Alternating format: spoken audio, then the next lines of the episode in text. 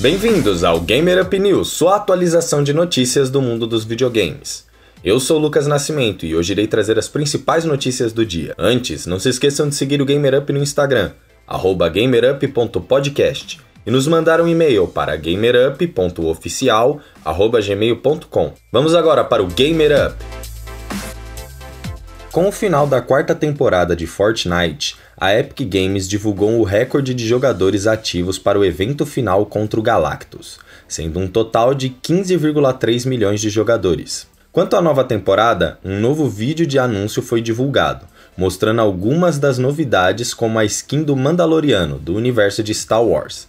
Confira um vídeo no link da descrição. Há também a possibilidade da chegada de Kratos ao game.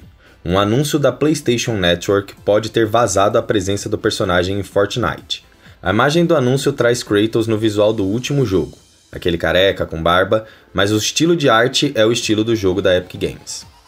A conta oficial do PlayStation Brasil no Twitter também deixou alguns indícios da chegada do personagem. Eric, toca o áudio aí pra gente. Log da realidade 32. Lembrete: não pesquisar alvos antes de transportá-los para a ilha. Porque você vai acabar descobrindo umas coisas que era melhor não saber.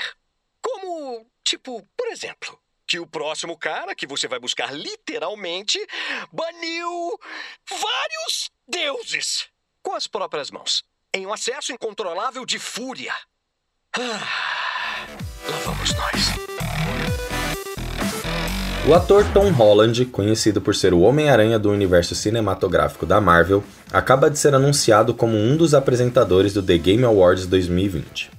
A informação veio de um tweet do próprio Geoff Keighley, o organizador do evento. Lembrando que a próxima edição do TGA será no dia 10 de dezembro, às 20h30 da noite.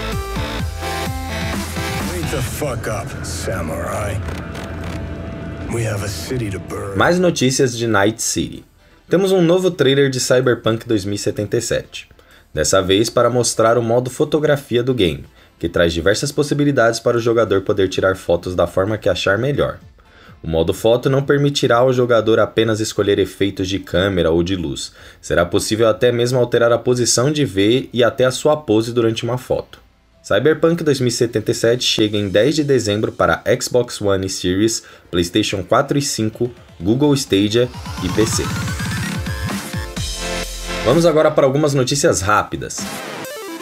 As contas oficiais de Fall Guys e Doom no Twitter confirmaram que uma skin do Doom Guy chegará em breve a Fall Guys. No tweet foi publicada uma imagem com a silhueta da nova skin e mais nenhum detalhe. Genshin Impact ganhou o prêmio de melhor jogo de iPhone de 2020.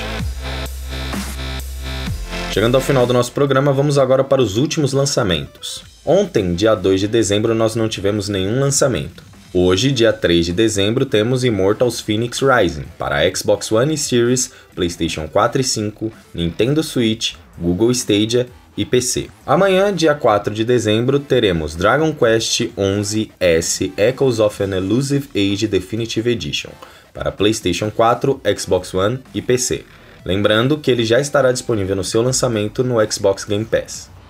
Também teremos FIFA 21 para PlayStation 5 e Xbox Series X e S Fire Emblem, Shadow Dragon and the Blade of Light para Nintendo Switch, Fitness Boxing 2 Reading and Exercise para Switch, John Wick Hex para Xbox One e Switch, e Madden NFL 21 para PlayStation 5 e Xbox Series X e S.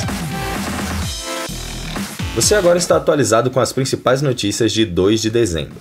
Se quiser que a gente traga mais notícias sobre algum jogo específico ou assunto, manda pra gente no Instagram ou no e-mail links na descrição.